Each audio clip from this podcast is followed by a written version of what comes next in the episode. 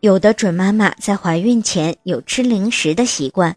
在怀孕后不是不可以吃零食，但是在零食的选择上应该要更加的慎重。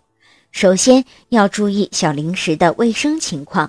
街头露天出售的食品，准妈妈最好不要吃。另外，有些可能对身体造成不良影响的零食，例如腌制食品、冰激凌、罐头食品以及过甜的点心等，准妈妈也不宜食用。由于怀孕后期，胎儿会压迫准妈妈的消化系统，正餐的进食量会受到影响。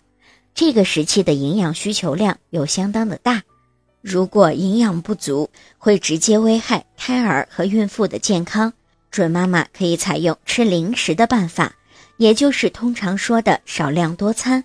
准妈妈可以选择酸奶、水果、坚果等食物，但是切记一定要适量。